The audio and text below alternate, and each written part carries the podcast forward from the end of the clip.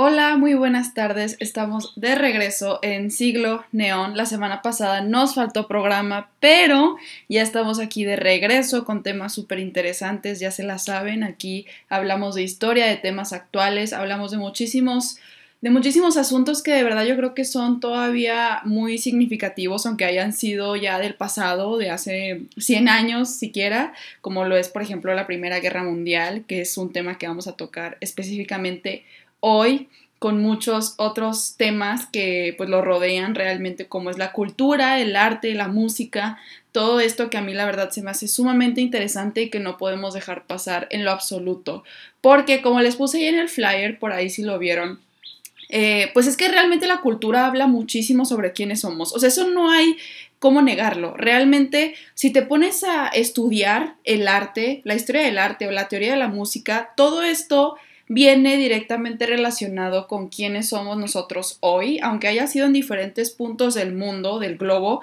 eh, estos avances de, este tipo de ámbito, de todas maneras, todos nosotros seguimos siendo un conjunto, o sea, nosotros, la sociedad en el mundo, seguimos siendo un conjunto y nos y los influenciamos a través de todas estas cuestiones que han ocurrido en la historia, aunque, como les digo, haya sido en diferentes países. Obviamente el, el progreso del arte no ha sido solamente eh, pues a un paso, o sea, eso no, no ha sido solo un paso, más bien a eso me refiero, ¿no? De todo el mundo. Ha tenido que ser en diferentes momentos a través de la historia para los diferentes países y naciones, pero de todas maneras siempre llegamos a un punto en común, pienso yo. O sea, esta historia nos marca a todos, no solamente a a estos países que lo vivieron más personalmente. Siento que a todos nos marca por esta globalización que vivimos nosotros en la Tierra. Entonces, pues es muy interesante ver de dónde venimos, quiénes somos y por qué somos como somos, ¿no?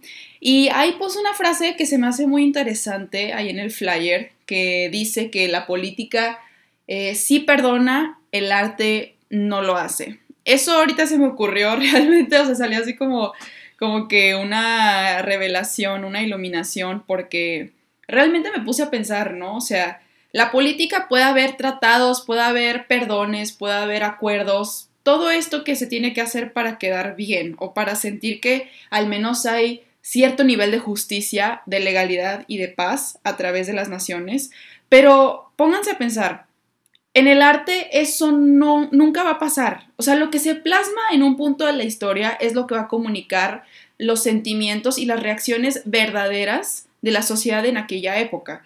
Eso es lo que a mí me parece súper interesante y súper increíble de, de, estudiar el arte, ¿no? Realmente es que eso dice la verdad, o sea, no están diciendo ahí lo que puede pasar en el futuro, lo que pudo pasar en una interpretación, o sea, está diciendo la verdad de las personas, de lo que se siente el vivir unos eventos como tales son las guerras o también pues cualquier evento global que haya afectado y marcado de cierta manera a la sociedad, ¿no?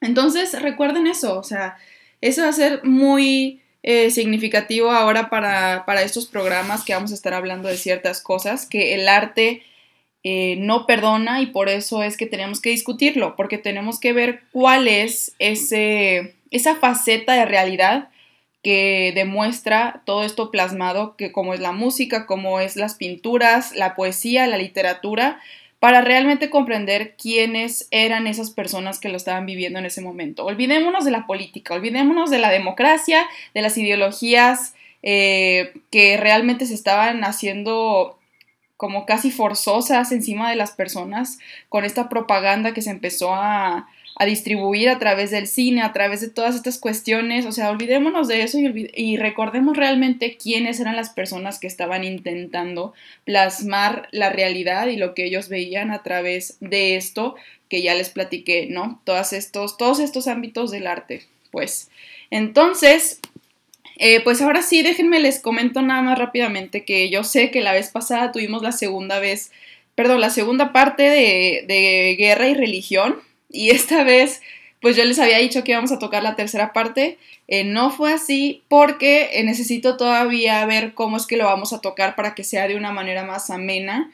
Esto de la guerra cristera, siento yo que como vieron ustedes, pues ahí estuve muchísimo tiempo abarcando muchos temas acerca de la religión, o sea, no solamente me fui directamente a la guerra cristera, me agarré desde la revolución, desde el porfiriato, entonces, eh, porque a mí se me hace importante, ¿no? Conocer el contexto histórico de un evento en específico como es la guerra cristera, que pues otra vez, la religión en México eh, es inherente a la historia, o sea, realmente no podemos separar estas dos cosas porque así tiene que ser y así ha sido para toda su vida, para toda su historia.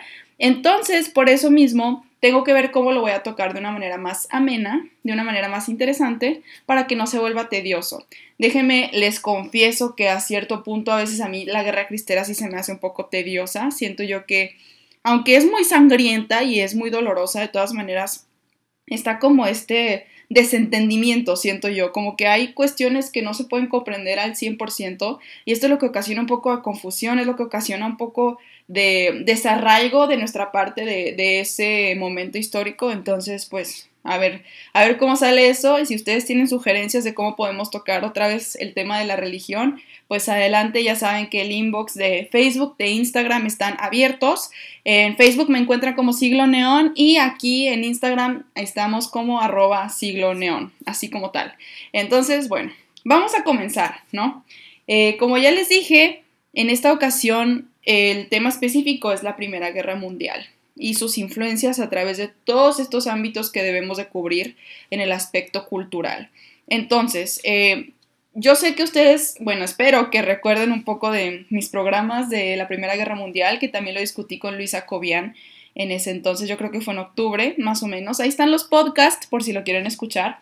Pero bueno, eh, pues es una historia que a mí la verdad me conmueve muchísimo. Yo creo que esa parte de la humanidad, o sea, el siglo XX y los inicios, como que realmente demuestra una faceta completamente diferente a lo que era el siglo XIX. O sea, el siglo XIX habían muchas guerras, pero siento que eran guerras internas, pues realmente sí lo eran, y ya después se convierte en algo mucho más grande, mucho más fuerte, porque ya se empiezan a desarrollar las tecnologías se comienza a distribuir esta cuestión ideológica a través del mundo, o sea, ya no es como que cada quien tiene sus problemas y rásquense con sus propias uñas, o sea, realmente ahora sí hay esta cuestión eh, incluyente que pues se arraiga, o sea, se, perdón, se radica en todo el mundo.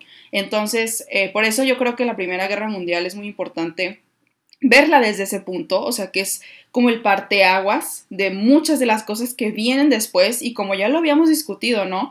La Segunda Guerra Mundial es consecuencia de lo que se hizo en la Primera Guerra Mundial definitivamente. O sea, de parte de Alemania vemos cómo se toman cartas en el asunto eh, de manera personal, así se hace la justicia por las propias manos de los alemanes, entonces pues por eso se ocasiona lo que es el nazismo, lo que es esta nueva ideología que pretende salvaguardar los derechos y salvaguardar pues eh, más bien restaurar también la vida que antes se tenía en Alemania, que pues era diferente a lo que después las naciones lo obligaron a tener, ¿no? Que era pues un bloqueo económico, bloqueo de absolutamente todo. Entonces a lo que me refiero con esto es que la Primera Guerra Mundial en sí, por eso es muy importante, es elemental comprender de dónde vienen todos los problemas que surgen después.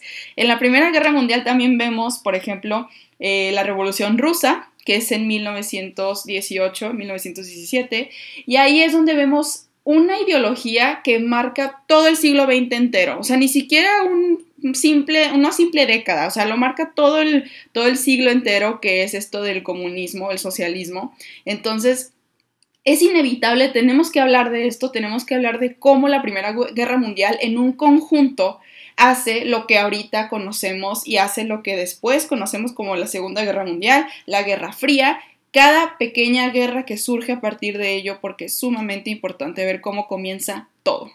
Yo a esta guerra, la Primera Guerra Mundial, la denominaría como también una de las más atroces, no solo porque, o sea, ya yo sé y ustedes pueden opinar diferente de que la Segunda Guerra Mundial definitivamente fue una cosa infrahumana y, o sea, ocasionaron muchísimos destrozos que, o sea, que no se pueden ni reparar con dinero, con, o sea, yo sé, yo sé que la Segunda Guerra Mundial es un tema que es intocable en ese aspecto, que sí fue una masacre y que fue sumamente doloroso para todas las naciones el ver cómo se ocasionaba algo así en un mundo eh, que compartimos todos, pero en la Primera Guerra Mundial lo que voy es que para mí es este tipo de desastroso y de horroroso porque las naciones estaban mandando a matar a sus soldados como si fueran absolutamente nada.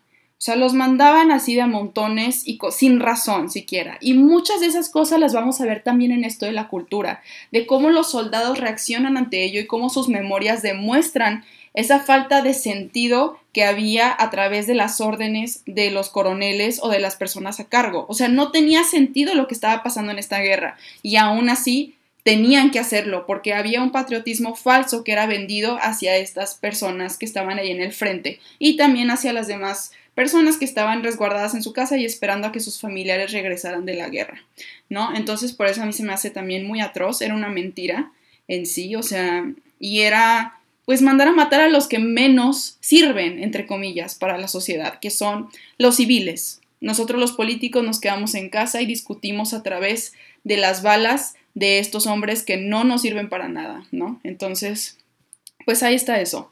Vamos a ver ahora sí ya. Eh, pues la experiencia de la Primera Guerra Mundial en el lado oeste, estábamos hablando primero de este lado, pues fue obviamente desilusionante o sí, o sea, realmente que te rompía el corazón siendo tú americano, el ver cómo es que había esta condición tan brutal en las trincheras y había esta condición de, o sea, de deshumanización cuando se supone que Estados Unidos ya era otro tipo de, sociedad, ¿no? O sea, realmente yo creo que por eso vamos a ver mucho en Estados Unidos que hacen muchas revoluciones ideológicas y en el área de la literatura eso se nota muchísimo también, en el lado de la música en todas partes del mundo, pero en sí, pero bueno. Eh, esto es lo que realmente ocasiona pues otro sentido de ver la guerra, la Primera Guerra Mundial después de que ocurre. O sea, las condiciones en las que fueron sometidos los soldados y cómo es que se llevaron a cabo todas las estrategias es una cosa sucia y terrible. Entonces, obviamente ocasiona esta reacción de desagrado, de desarraigo de parte de la sociedad americana, hablando específicamente del lado oeste. Entonces, eh, ya de los dos lados, hablando de los europeos y los americanos, pues este fervor nacionalista, claro que se rompe. O sea, tiene un quiebre tan tremendo cuando se supone que era lo más fuerte que tenían antes, era de lo único que se podían agarrar antes de la Primera Guerra Mundial y ahorita es algo que está completamente roto, o sea, ya no lo ves como, como lo veías antes y como los valores que te habían inculcado de niño tú en esa época, ¿no? O sea, eh, el amor a la patria y esto de este, la, la, bandera, que es lo más importante para nosotros en el lado americano y que nosotros tenemos que cumplirle a nuestra patria, o sea, vuelve algo hasta contraproducente cuando ocurre la guerra y cuando se acaba, ¿no? O sea, dicen, ¿qué es esta situación en la que nosotros tuvimos que entregar toda la dignidad por una cosa que ni siquiera era cierta? O sea, la falsa patria de nuevo, no era por la bandera, era porque había intereses de por medio que no eran realmente dedicados a una patria, eran por cuestiones monetarias, por cuestiones de poder, política, etc. Entonces, eh, pues también los avances tecnológicos en la guerra mundial pues hacen de este uno de los eventos más eh, mortíferos pues, para los humanos eh, hasta ese momento, ¿no? O sea, hasta ese momento se, se ve, como les dije hace rato, un nuevo tipo de guerra en el que todos estamos incluidos. Ya no solamente se trata de una guerra interna, ya se trata de tecnología avanzada que está pues está atentando contra nuestros soldados de parte de otro país. O sea, ya es una cosa que nunca se había visto antes. Entonces, ahí es donde se empiezan a, cuestionar mucho los valores del lado occidental, que es algo que, como les digo, ya estaba muy establecido, ya estaba muy dado por hecho que que Estados Unidos y la cultura occidental tenía ya ciertos valores y ciertos principios que seguir a través de su guerra civil, a través de todas estas cosas que se, que se formaron a través de los años y que se supone que ya sentaban las bases para una democracia y una libertad, y ahora se cuestionaban todos estos que no tenían sentido a este punto después de la guerra mundial. Esto lo saqué de Camp Academy, esta opinión. Eh, se me hace muy certera, por eso también se las incluye, se las comento. Y bueno, esto es como el preámbulo para ir ahora sí a lo que son cada ámbito de lo que vamos a platicar, ya saben esto del arte, para que empecemos ahora con la música. Ay, no saben cómo me encantó eh, investigar sobre esto. Yo creo que a mí se me hace una de las partes más interesantes, aunque obviamente el cine, la literatura, todo esto tiene su, pues, su cosa, ¿no? Tiene su interés pero lo de la música se me hace, es que la música es tan abstracta, o sea, realmente eh, pues ocurre a través de la mente, ¿no? Y te reacciona a ti, o sea, te, mm, perdón, te hace una reacción a ti, pero tú lo tienes que procesar contigo mismo. O sea, se me hace algo tan abstracto, pero que puede ocasionar un impacto tan grande, esto de la música. Y lo vamos a ver aquí, precisamente. Entonces, empecemos con esto, que son los tres factores que definen a la música en esta época. Me encantó que se reduciera solo esos tres para que después los pues los desglosemos y entendamos por qué cada uno de ellos, ¿no? Que es el maquinismo, el primitivismo y el jazz. Pues así tal cual como dicen los nombres, ¿no? Maquinismo. ¿A qué suena eso? A las máquinas. ¿Qué está comenzando? Pues este avance tecnológico y de las industrias después de la Primera Guerra Mundial que otra vez como que quiere reiterar el sueño americano que antes pues se tenía a cierto punto, pero ahora se quiere reforzar, porque ahora sí tenemos el dinero, tenemos la, o sea, la manera de salir adelante como americanos, como el sueño americano, etc. Eh, pero ya sabemos que después de esto igual llega la Gran Depresión, esto no eh, sale como piensan los americanos y ocasiona todavía más efectos psicológicos y sociológicos que son pues dañinos para la sociedad americana. En fin, esto del maquinismo, primitivismo y jazz no solamente es en Estados Unidos, eso es un ejemplo que les estoy dando acerca de pues, o sea, de algo de relacionado a la después de la Primera Guerra Mundial, pero esto es en todo el mundo. Claramente se nota que como en ya sabemos, o sea, estos avances tecnológicos y de la industria no solamente ocurren en un lugar, digo, nosotros no estaríamos en donde estamos si es que solo hubiera ocurrido en, una, sola, parte del mundo. Entonces esto ocurre a través de todos los estados, de todos los países, las naciones, pero ya saben, poco a poquito y se va progresando en diferentes momentos, ¿no? Entonces, eh, esto lo saqué de la página de la historia de la música eh, las tres edades de la música occidental. En la unidad 28 se me hizo muy, muy padre lo que dice esta unidad, que es la música y política en el periodo de entreguerras. ¿Qué es lo que estamos viendo? O sea, estamos entre la Primera Guerra Mundial y la Segunda Guerra Mundial, cuando se termina, obviamente, la primera. Entonces, eh, habla sobre cómo el periodo de las entreguerras, que es 1918 al 39, estuvo marcado en Europa por dos circunstancias políticas. Por un lado, una radical redefinición del mapa de Europa y Oriente Medio tras la Primera Guerra Mundial, que conllevó, entre otros, el colapso de tres imperios centenarios como el austrohúngaro, el ruso y el turco. Y, por otro, la radicalización extrema de la política en torno al bolchevismo prosoviético y a los diferentes movimientos fascistas surgidos con el propósito de, combatir, de combatirlo desde la violencia. Entonces están estas dos vertientes que aquí declaran, ¿no? O sea, la primera es la destrucción de estos imperios que habían durado tanto tiempo en el poder, o sea, era algo elemental observar cómo estos imperios simplemente pasaban de serlo todo a ser absolutamente nada. Entonces, esta parte creo que es muy poderosa y obviamente influye directamente en todos los ámbitos de la cultura y de la política en general. Y también está este otro lado que ya les había platicado, que es la parte soviética que va surgiendo en Rusia, obviamente, primero que nada, y después este fascismo que va creciendo en los años 30, que es lo que conocemos después ya como el nazismo en los años 40 y pues el, bueno, el final de los años 30 y los años 40, ¿no?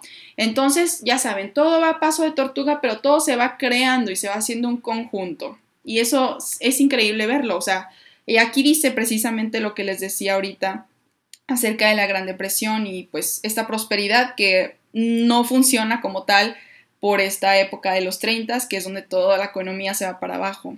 Tras la prosperidad económica de los felices años 20, los estragos provocados a escala mundial por la Gran Depresión en 1929 exacerbarían dichas tensiones facilitando el ascenso del nazismo en Alemania y acabando al continente y aborcando, perdón, el continente de la Segunda Guerra Mundial. O sea, en esta época que después, ya les dije, se convierte en otro tema. Ya será otro tema, ya serán otras influencias, ya será otro golpe para la humanidad. Ahorita estamos primero en esto que es la Primera Guerra Mundial. Muy bien, uno de los temas comunes, bueno, distintos de estos temas que son comunes para eh, la música, eh, son la vida dura del soldado, Estamos también con el amor a través de los mares, digo, eso es muy evidente, o sea, tenemos a familias separadas, tenemos a esposos, parejas, eh, novios, y hijos, madres separados a través de los continentes. Entonces, claro que es un, es un tema muy recurrente en la música que se empieza a crear a partir de los años 20. Es algo que influye tremendamente pues, en, en el estado anímico de cada nación. Independientemente de dónde seas, yo creo que en ese momento es muy importante reconocer que estamos siendo divididos hasta en nuestras propias familias por esta cuestión bélica. También está, como ya les dije, eh, bueno, la vida dura del soldado, que pues es como Aquí luego vamos a ver que es algo contraproducente, porque se intenta utilizar la vida del soldado como parte de un escenario de que te quieren presentar qué es lo que realmente ocurre en las trincheras y en la guerra, pero después se desconoce la veracidad de estas fuentes, o sea, se desconoce si realmente lo que está pasando en estas trincheras, lo que dicen estas canciones, lo que dice esta película nueva que sale en el cine en esta época, si son verdaderamente los eventos que están aconteciendo allá en la primera línea. Esa es una cuestión que ahorita vamos a ver porque tiene que ver con la propaganda, de cómo los países quieren presentar la situación bélica a su favor o, o sea, al contra de otra persona. Y ahorita vamos a entrar más en eso, que es muy interesante. Pero bueno, estamos también con, les digo, el patriotismo, eh, ya como última instancia que pues es confuso a cierto punto porque la música trata de demostrar cómo es que eh, se tiene que ser uno la idea, la idea que, que, es un patriota y que tiene que salvar a su país. Y otra vez les digo, no, esto de salvar a la bandera que realmente no te da nada a cambio, solamente la gratitud de haber salvado los intereses de los políticos. Pero eh, también está la otra parte del patriotismo, o sea, como, ok, ¿Quién es tu patria? Pues Estados Unidos. Estoy poniendo el ejemplo otra vez de Estados Unidos, pero ¿quién es tu patria? Estados Unidos. Y del otro lado, ¿quién es tu otra patria? Pues tu familia. O sea, la familia que abandonaste, que tienes que dejar atrás porque tienes que ir a pelear a la guerra, ¿no? Entonces, es confuso este tema, obviamente en todas las guerras, pienso yo, o sea, de cómo según le perteneces a tu país, pero también perteneces a una familia. Y estos dos, ¿en dónde queda el límite y en dónde se supone que estamos nosotros situados? O sea, ¿quién, ¿a quién tienes que salvar primero y a quién no? Viéndolo desde un punto objetivo, ¿no? Cada quien tendrá su opinión, claramente. Si ahorita nos dicen en México, sale a la guerra porque tienes que salvar a tu país, habrá algunos que van a decir, ese no es, o sea, mi, familia va primero, no, no es mi patria lo que se supone que tengo que salvar primero, va mi familia y luego ya veremos con el país. Y luego están otras personas que van a decir que primero va pues la bandera y todos estos símbolos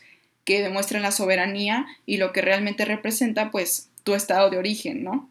Eh, pero bueno, eso también lo vamos a ver que se despliega en diferentes situaciones y en diferentes momentos del arte. Bueno, vamos a que en Europa, primero que nada, aunque ya sé que ya hablé mucho de Estados Unidos, pero igual quiero empezar con Europa porque siento que, bueno, no siento, sí es eh, el continente que avanza más rápido en estas situaciones. En cada momento de la historia sí es, avanza más rápido, pero por eso mismo quiero empezar con ellos. Eh, muchos artistas que influenciaron el siglo XIX ya habían perdido su esplendor este esplendor, este esplendor perdón, del romanticismo. El romanticismo es un movimiento también eh, en cuestión de eh, arte en diferentes aspectos. O sea, estamos hablando ahorita de la música, pero también es en diferentes momentos como la pintura y como la cultura, la, escultura, perdón, etcétera, ¿no? Pero el romanticismo pierde su valor en este momento. Ya no es lo que solía ser antes, porque eh, como lo era, por ejemplo, Richard Strauss, Claude Debussy, Maurice Ravel y Gustav Mahler, pues estos artistas ya no están plasmando esta realidad. O sea, ¿cómo me o sea, una mejor manera de explicarlo sería que si ustedes escuchan la música que data del romanticismo, de, pues, de esta corriente, se van a dar cuenta que lo que busca es eh, desplegar la belleza, ¿no? O también poner poner en evidencia lo que es la imaginación o esta cuestión de crearte escenarios. Yo pienso que de verdad escuchas una de estas canciones y lo que pasa en tu cabeza es crearte, haz de cuenta, un mundo de maravillas o eh, un mundo de hadas, o sea, realmente. Entonces, eh, ya no es esta situación de crearse ahorita lo imaginario. estamos, estamos viendo una situación global que nunca en la vida habíamos tenido la virtud de, de conocer o la desgracia de conocer. Entonces ya no podemos quedarnos en nuestra propia mente, tenemos que plasmar lo que exactamente está ocurriendo allá afuera, ¿no? Y tener que sobrellevarlo a través del arte, porque no hay de otra forma. El arte es lo único que puede salvar. Entonces, pues estos artistas que les comento, pues ya pierden un poco la relevancia de la que tenían antes. Y músicos de ascendencia africana comienzan a tener una importancia grande con el jazz genuino. Lo digo entre comillas porque así lo tenía el artículo y se me hace interesante porque ahora sí están surgiendo artistas que tienen ahora sí esta, esta descendencia o ascendencia y tienen ahora sí la virtud de presentar lo que verdaderamente es el jazz y de progresar el jazz de una manera exorbitante. O sea, esto va a través de los años, de la década de los 20, de la década de los 30, no se termina esta evolución de los blues y jazz. Entonces, según el artículo de enciclopedia de 1914 a 1918, así se llama esta página, por si la quieren buscar, ahí viene pues mucha información de lo que es eh, la Primera Guerra Mundial, pues el comienzo de la Unión Soviética también influyó en un nuevo fenómeno musical, ya que los compositores del romanticismo en el imperio ruso dejaron de ser relevantes. En Rusia conoceremos que hay muchísimos artistas muy relevantes de la época preguerra, ¿no? Y de muchos, muchas otras épocas. Creo que Rusia sí es un, lugar en donde se creó muchísimo talento, aparte de que es un lugar bien disciplinado y en el imperio pues se tenía mucho la, la tendencia de la burguesía y de tener que enseñarle a los niños este tipo de, de arte y de, eh, pues de habilidades para que Rusia tuviera pues el nombramiento que se merecía. Entonces, de hecho todavía es un poco así Rusia, pero en ese momento, pues imagínense, es un imperio y tiene muchísimo más arraigada la idea de la burguesía y de todo, todo esto que tiene que hacer la burguesía para sobresalir en la sociedad. Eh, perdón, sobresalir más bien en el ámbito mundial, ¿no? Entonces, eh, una, nueva una nueva corriente satírica se crea en el ambiente musical gracias a estos nuevos músicos rusos, que son, por ejemplo, Dmitri Shostakovich y Nikolai Miaskovsky. Del primero está el waltz número 2, por si alguna vez lo quieren buscar, si es que no lo han escuchado. Se me hizo súper, no sé, tenía un ánimo tan, tan alegre y tan fuerte. Me gustó muchísimo escucharlo, sentí así como que me, o sea, sentí una reacción adentro de mí, como que eh, realmente esta música se me hace tan diferente a lo que les digo, que es el romanticismo, que las puse ahorita en comparación a las dos en lo que estaba investigando y en lo que estaba analizando, pues las puse en, en comparación y sí es un mundo completamente diferente. Se trata de ahora sí forzar un nuevo ritmo, un nuevo ambiente, ya no se trata de, lo que era antes de la guerra. Y eso es muy interesante porque solo pasan algunos años, o sea, no pasan así tantos, tanto tiempo como para que cambie tanto la dinámica, sino ya a través de estos cuatro años, pues sí se hace, se fortalece mucho el cambio, pues es un parteaguas, como les digo, también en este ámbito cultural. Entonces, eh, pues el movimiento romántico, nada más para otra vez explicarles un poco de lo que era, pues se caracterizó por la sensibilidad emocional y la subjetividad de sus obras. Fue una corriente que rechazó los preceptos de orden, calma y racionalidad de la época clásica y neoclásica del final del siglo pasado y el romántico exaltaba la belleza y los ideales dando libertad a los sentimientos. Esto ya es más como parte de una ilustración, ¿no? O sea, el dejar atrás el oscurantismo y enfocarnos otra vez en el sentimiento humano, en la libertad, pero la subjetividad de lo que significa todo ello. Es algo más individualista, pienso yo, y ya ahora sí lo que sigue después de esto del romanticismo vemos que es un poco ya más sujeto a lo que es la situación de todos, no solamente de una sola persona, es más bien como de una nación en sí o de una, de una comunidad. Entonces, pues esto queda de parte de Europa. Em, les digo, yo puse Europa como, como un continente en vez de diferentes países, porque creo yo que hay muchas controversias por ahí. Por ejemplo, Alemania yo quería incluirlo así como uno solo, pero Alemania lo que pasa es que cuando es la Segunda Guerra Mundial, muchas de las canciones y de las obras de diferente tipo se empiezan a tergiversar a causa del nazismo. O sea, se empiezan a utilizar a favor de los nazis y se empieza a perder lo que era la, esencia de esas canciones o lo que realmente eh, tenían en el contenido. O sea, en cuanto a la letra, en cuanto a la música, se empiezan a crear diferentes versiones para que se acoplen a lo que era el nazismo. Entonces, eh, eso se me hizo complejo porque realmente no puedes encontrar eh, los antecedentes reales de lo que era eh, la Primera Guerra Mundial y su música, sino porque esto significaba que estaban todavía a favor de la Primera Guerra Mundial y lo que había pasado, ¿no? Entonces se tiene que cambiar completamente lo que es esa vivencia, lo que es la experiencia de esa música. Y por eso decidí incluir a Europa como conjunto porque también sabemos que pues siendo un continente y siendo los países muy pequeños, aquí hay mucha influencia rápida, instantánea. Entonces, eso me gusta, la verdad, de Europa, que, que rápido todo cambia, todo se mueve. Y de hecho, también lo vamos a ver, que los autores de esta época, los americanos, al menos se dan cuenta de eso. Se dan cuenta de que en Europa está avanzando mucho más rápido lo que es esta nueva liberación después de la Primera Guerra Mundial y deciden irse para allá, muchos de ellos, muchos se van a París con esta idea de que puede ser diferente, ahora sí estar allá, en vez de quedarse en lo mismo retrógrado de, de Estados Unidos que busca todavía la salida de la Gran Depresión, ¿no? Entonces, pues en Estados Unidos aquí les va. Ahora sí, ya vámonos al occidente, vamos a ver cómo es que la situación se vive de este lado. Previamente se había popularizado el género de ragtime, que es de influencia africana, americana y Europa occidental, y después de la guerra el jazz otra vez gana mucha fama. Eh, ragtime se refiere a música de mucho fulgor, con muchas notas que no se detienen. En el, en el, piano ambas manos hacen funciones, de hecho, y cada una tiene pues diferente ritmo y lo que es el objetivo, haz de cuenta, parece que es no parar, o sea, no detenerse y seguir este ámbito como, no sé, muy, muy folclórico, se podría decir, o muy alegre, muy animado. Entonces, eh, pues esto lo saqué también de un artículo que, de, perdón, de un video de YouTube que es What is Ragtime de, de Dave Wave, este es el autor de ese video.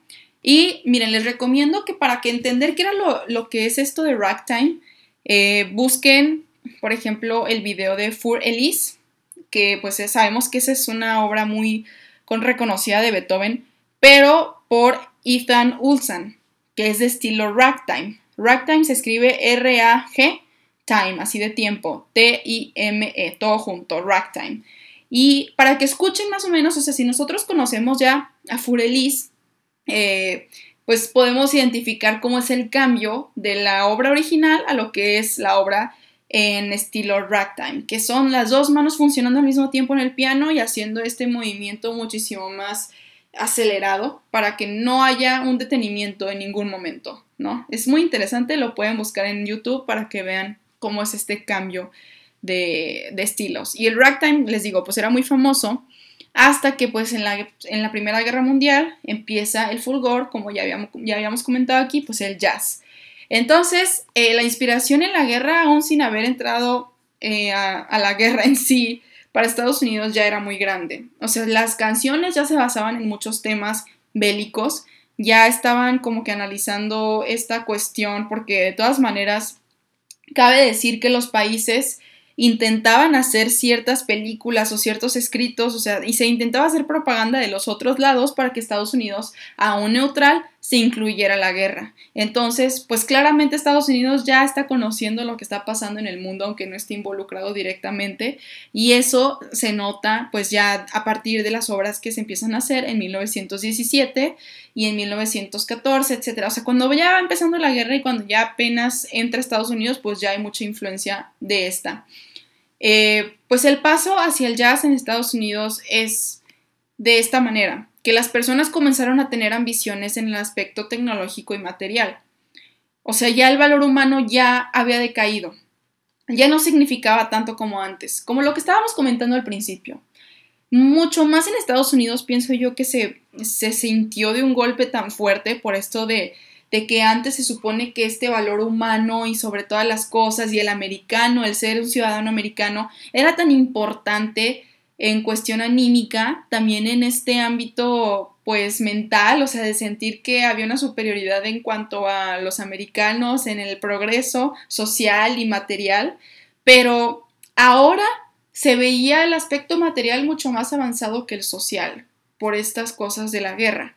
Ya no era tan relevante el tener entre nosotros un tratado, haz de cuenta, ¿no? O sea, siendo Estados Unidos ya no es tan relevante tener este asentamiento social en el que podamos tratarnos como antes nos tratábamos, o sea, con esta paz americana, con este, en este, no sé cómo decirlo, pero realmente nos tenemos que fijar en que antes de esto pues había, había transcurrido la guerra civil, había transcurrido mucho de esto que influyó de hecho a los derechos humanos en Estados Unidos, o sea, la declaración de Estados Unidos influyó directamente en todo esto. Entonces, imagínense, pues había ya un sentimiento de que los derechos eran importantes, que la cuestión política, la cuestión también eh, pues de las leyes tenía que obedecer al ser humano y de cómo se comportaba y de la paz, la libertad, todo esto que ya Estados Unidos ya estaba muy avanzado en la historia, más que muchos otros países. Entonces, cuando llega el momento en el que entran a la guerra, empiezan a hacer desastres, o sea, empieza a haber masacres, empieza a haber lanzar, o sea, se empiezan a lanzar muchísimos soldados a la guerra como si fueran absolutamente nada. Pues ahora sí ya cambia mucho la perspectiva, ¿no?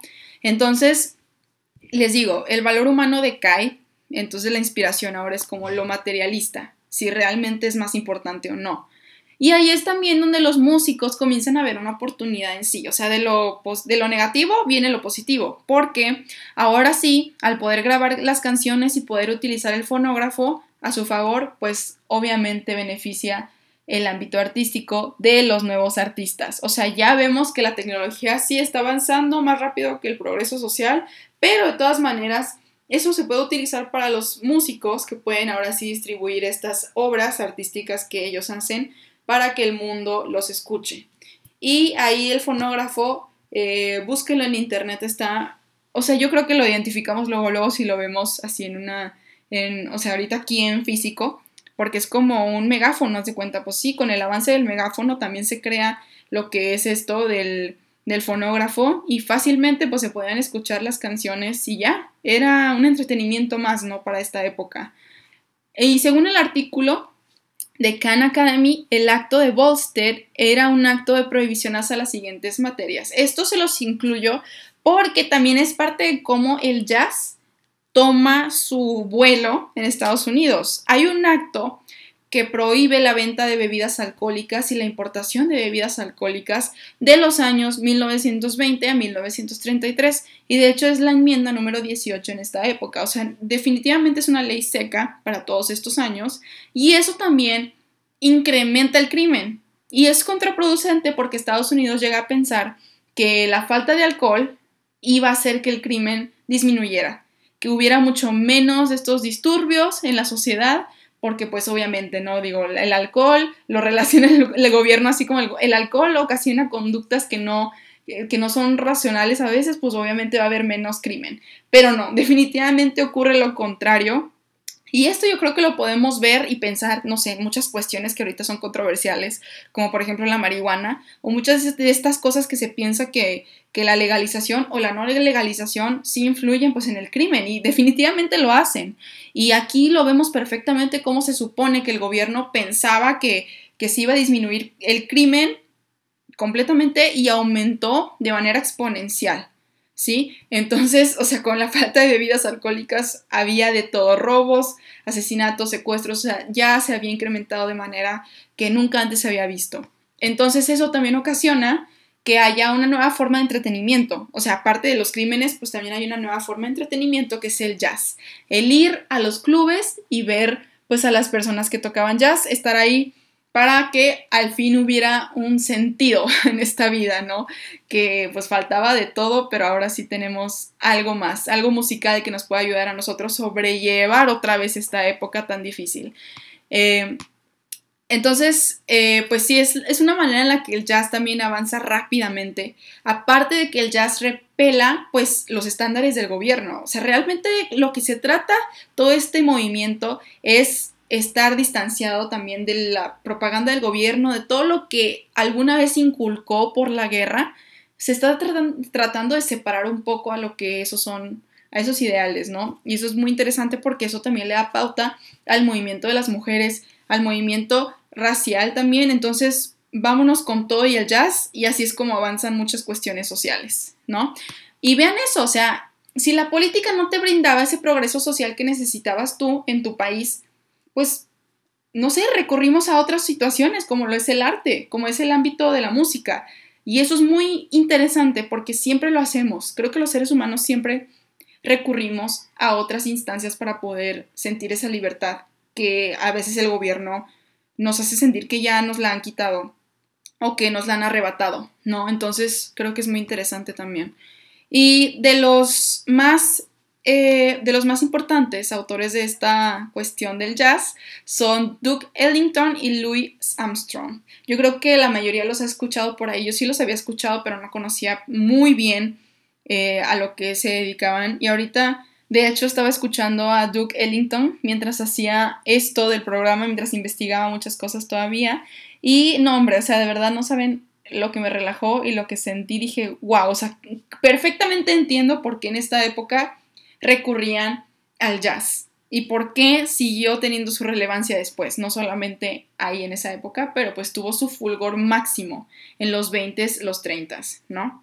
Entonces, eh, Cabe decir que la reforma, o sea, nada más para comentar, la reforma de esto del alcohol que les digo que se prohibió, de hecho, se tuvo que hacer, pues, o sea, esa reforma de que lo, lo quitaba, quitaba esta prohibición, porque en la Gran Depresión el gobierno se pone a pensar que no se puede dar el lujo de no tener los impuestos de los, o sea, del alcohol, del consumo del alcohol. Entonces vean esta contradicción, ¿no? Al principio sí, vamos a hacer ley seca, que esto nos ocasiona ser mejores personas, mejores americanos, pero a fin de cuentas, pues en la Gran Depresión otra vez se recurre al alcohol, porque no hay de otra económicamente y porque la gente también sociológicamente pues necesita tener una salida, al parecer. Y muchos de los autores que vamos a ver en la parte de literatura recurren también al alcohol. O sea, se vuelven muchos alcohólicos y es un problema muy grande porque pues ocurre esta gran depresión.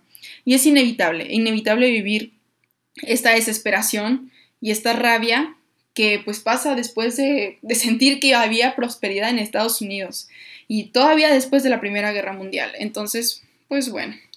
En conjunto ya para cerrar esto de la música y pasar a la literatura, es que para mí es mucho más atrevida. O sea, la música que surge a partir de la Primera Guerra Mundial es mucho más atrevida y honesta. Y tal vez el romanticismo, como les digo, buscaba disfrazar la realidad a cierto punto y, pintarla también de diferentes colores.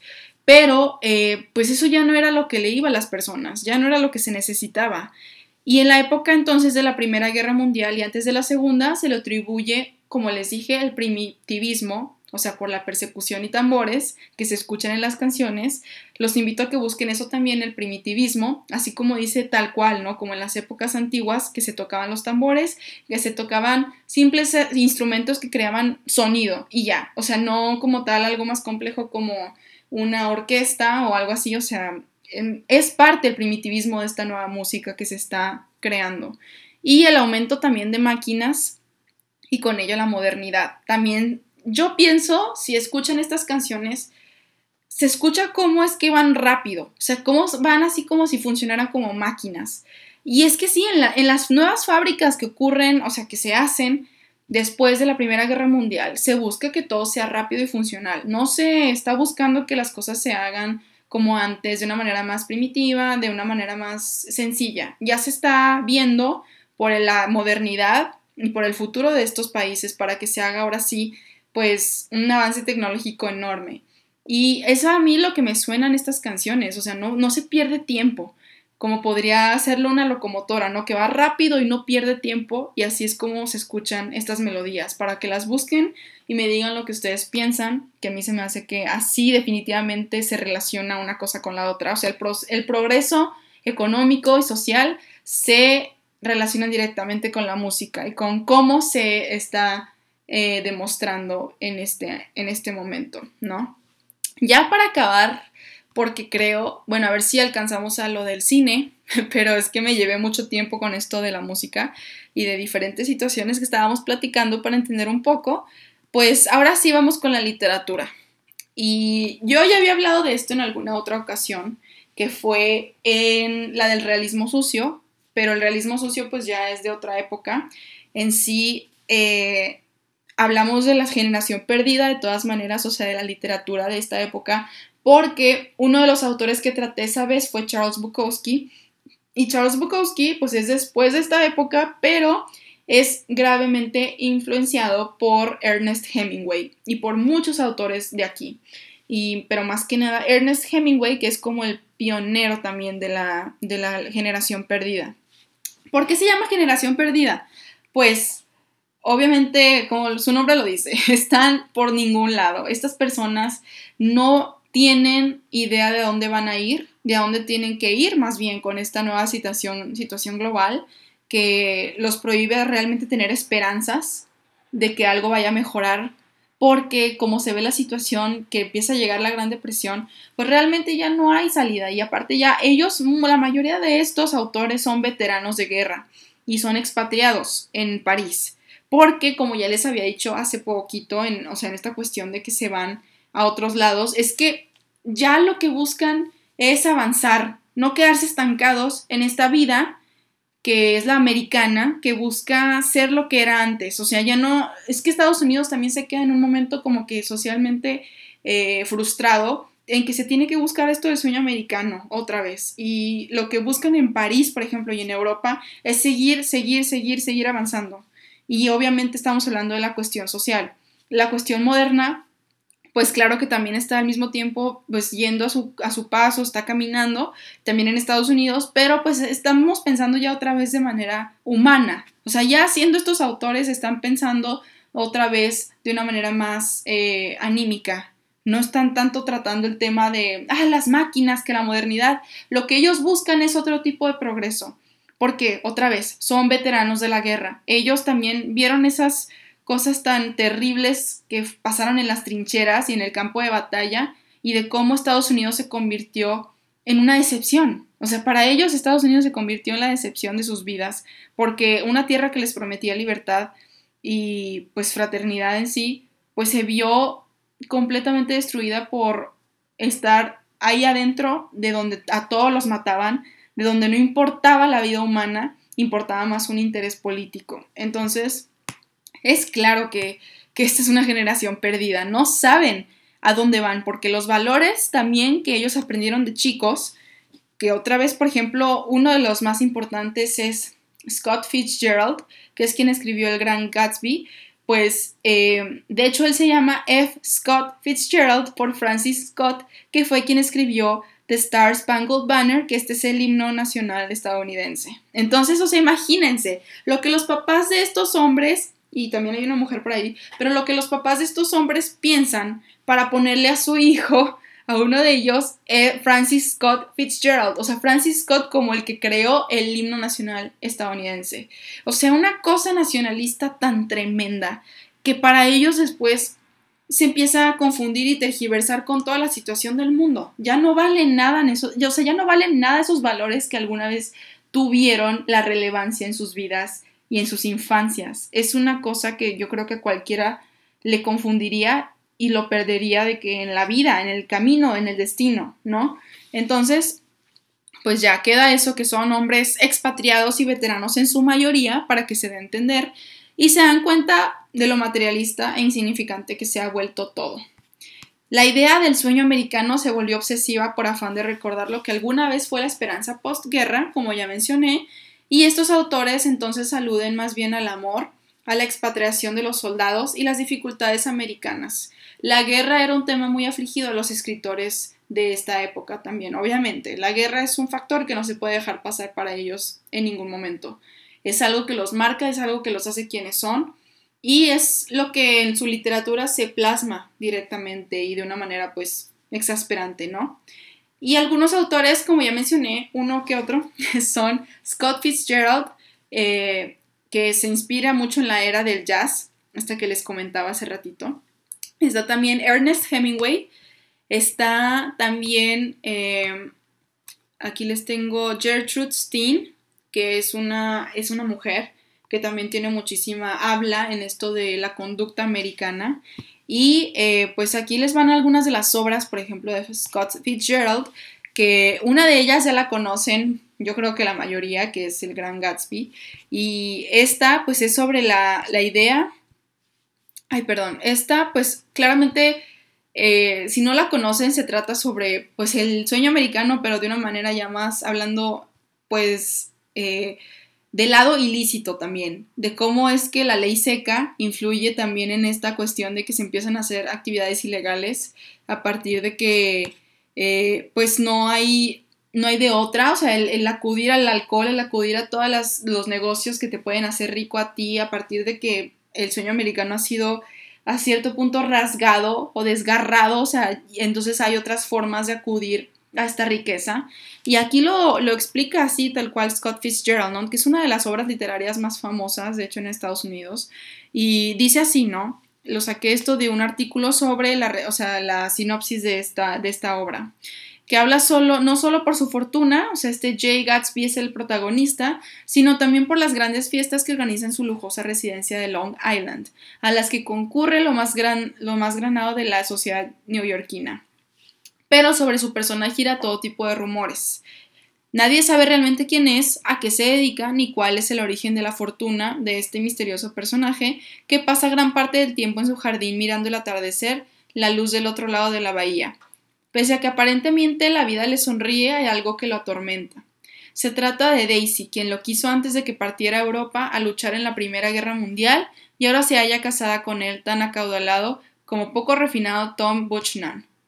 El sueño de Gatsby es recuperar el pasado, que Daisy acuda a una de sus fiestas, lo que podría reportarle la anhelada felicidad, pero también desencadenar la tragedia. El Gran Gatsby, a través de los ojos del narrador Nick Carraway, retrata aquella locada década de los años 20, marcados por la ley seca, el jazz y las grandes fiestas que afloraban sobre un mundo de negocios poco lícitos, corrupciones y sueños inalcanzables. Su estructura, narrativa, la perfección de sus diálogos y sus evocadoras descripciones en las que Scott Fitzgerald es capaz de captar en una frase la esencia de toda una época, han hecho del Gran Gatsby una de las novelas más importantes de la historia de la literatura. Ahí está eso entonces lo que les comento, los negocios ilícitos, el jazz, la tragedia, eh, los sueños inalcanzables, el sueño americano. Entonces es muy importante reconocer que sí es una parte fundamental esto que escribe Fitzgerald para la literatura de este tipo después de la Primera Guerra Mundial. Luego está Tender is the Night, o Dulce es la Noche, yo pienso que se llama así en español, que Tender es como amable eh, en español. Eh, entonces dice que aquí Fitzgerald pues demuestra los años complicados de su vida con su esposa en un hospital psiquiátrico que es introducida porque fue diagnosticada con esquizofrenia y pues él cuenta sobre una historia parecida a la de su esposa, solo que la paciente de la historia se enamora del doctor y el doctor también de ella. Y es como él también ahí retrata sus problemas financieros. O sea, esta parte ahora sí se vuelve muy compleja. Me parece que fue a finales de los años 20, si no me equivoco, esto de que se introduce a la esposa a este hospital psiquiátrico y pues comienza la Gran Depresión en esta época. Entonces, ahí es donde es inevitable que tenga problemas financieros y que lo así es como lo despliega en su propia obra, ¿no? Están en Ernest Hemingway las obras notables A Farewell to Arms y The Sun Also Rises. Aquí en la última que les digo del sol también sale, pues no sé si se traduce así en español, ya ven que después los cambian, pero pues en, o sea, en español tal cual la traducción sería esa. Y este, aquí es donde él usa primeramente la frase de la generación perdida. Esta historia es muy importante porque así habla de lo que es esa situación de esa generación, porque habla de los expatriados, los que están en París, que muchos veteranos se fueron para allá con la idea de encontrar algo diferente de lo que había en Estados Unidos. Entonces, pues habla muchísimo de ese aspecto, ¿no? De, de cómo es la vida de estos soldados que pues recuerdan cómo era todo en la Primera Guerra Mundial y lo que ha cambiado en el sueño americano a partir de que se han ido para París, para ya no ver más Estados Unidos, de ya, que se lo quiten de, la, de los ojos, ¿no?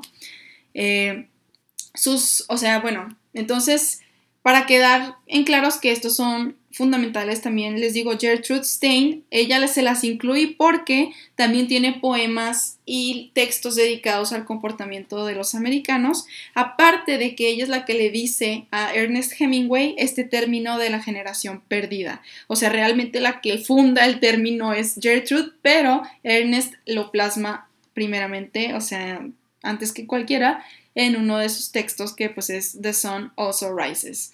Entonces, aquí les quiero presentar seis novelas que pueden ser relevantes para comprender la Primera Guerra Mundial, según Washington Post, eh, que son novelas que realmente ponen, exponen la realidad de lo que era esta guerra. Pero pues ya sabrán ustedes, o sea, tendrán su criticismo y juzgarán en base a lo que busquen y lo que lean, porque pues también es The Washington Post, ¿no? O sea, realmente un periódico de Estados Unidos, pues, ¿qué podemos esperar? Pues que se retrate lo que se busca, ¿no? Pero pues no sé, entonces ahí por eso queda a juicio de cada quien. Y una de las novelas sería eh, The Burning of the World por Bela Sombori Moldovan de Hungría, este es un autor de, de Hungría, y, o sea, en sí lo que se traduce The Burning of the World es cómo se prende en llamas el mundo, ¿no? O sea, que tú estás viendo y que se está prendiendo en llamas. Y la memoria de este hombre data sobre la experiencia de este soldado al ser reclutado y tener que pelear lejos de casa. Al regresar por ser terriblemente herido, el mundo para él es extraño y muy diferente a lo que conocía. Entonces, yo también lo relaciono mucho cuando empezó la pandemia. Yo me acuerdo que usaba mucho el término de que se está quemando el mundo allá afuera o está prendiendo en llamas. Y yo creo que ante una tragedia así o una, un momento inexplicable como lo es la guerra, pues sí lo ves de esa manera. ¿Cómo es que el mundo que tú conocías se está deshaciendo o se prendió en llamas y no puedes hacer absolutamente nada por ello, ¿no? Entonces es, es una memoria de este soldado de Hungría sobre cómo fue su experiencia al regresar al mundo que antes, en el que antes vivía, pero de una manera completamente diferente a lo que conocía. Y también está No Man's Land, o sea, en español sería la traducción literal eh, Tierra de Nadie, por Simon Tolkien, y es una historia sobre Adam Rain, quien es reclutado en la guerra y deja la escuela de Oxford. Se da cuenta de que la gente ha sido engañada sobre las verdades y las atrocidades que ocurren en la primera línea de batalla. Entonces, eso se me hace muy interesante. A mí, o sea, yo no he leído ninguno de estos libros, pero la verdad pienso que sí voy a indagar sobre ellos porque es algo que a mí me gusta mucho, la Primera Guerra Mundial. Y en sí sobre las guerras, recuerden que siempre hay mentiras y siempre hay, eh, pues, te dan a entender lo que el país en sí quiere darte a entender. O sea, lo que vemos después en, en el cine, que rápidamente, pues, les voy a decir esto, o sea, es que en estas, en estas películas se trataba de dar a entender que los soldados lo que estaban haciendo era completamente correcto.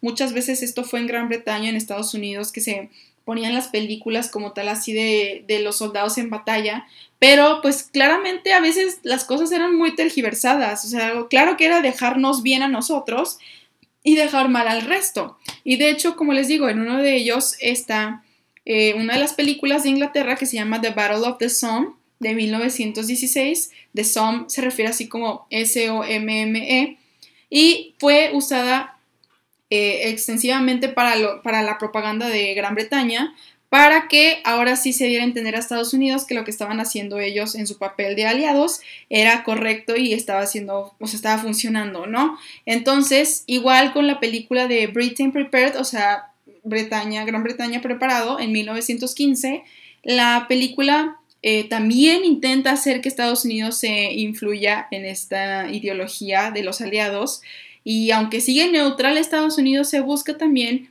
que sea, eh, que también despliegue que Rusia, por ejemplo, está, están persuadiendo a Rusia y que están intentando hacer las cosas bien y que están tratando de derrocar al zar.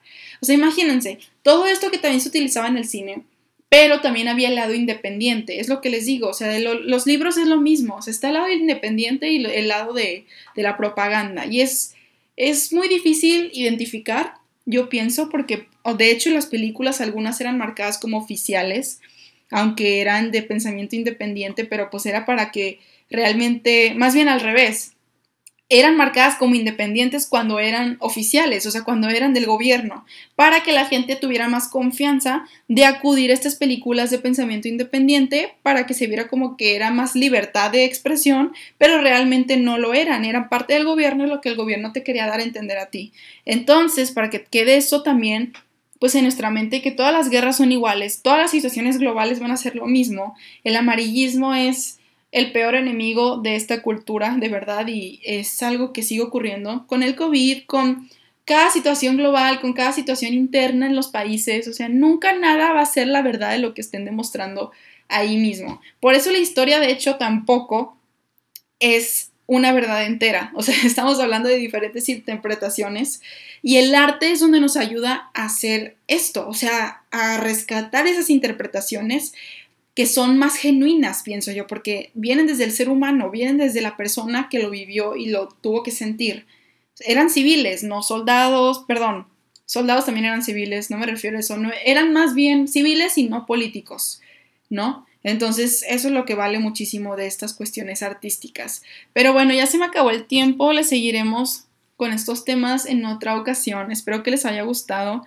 Eh, ya me comió ahora sí todo el tiempo y vamos eh, rápido, pero igual creo que faltó un poco más para quedar ya más en claro lo que es todos los ámbitos de arte.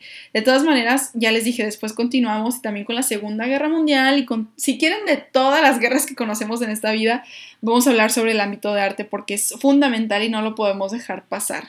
Muy bien, entonces, muchas gracias por escucharme o por estar aquí en el en vivo. Este, espero que les haya gustado, les digo, y me dicen sus comentarios. Y nos escucharemos en la siguiente ocasión. Muchas gracias.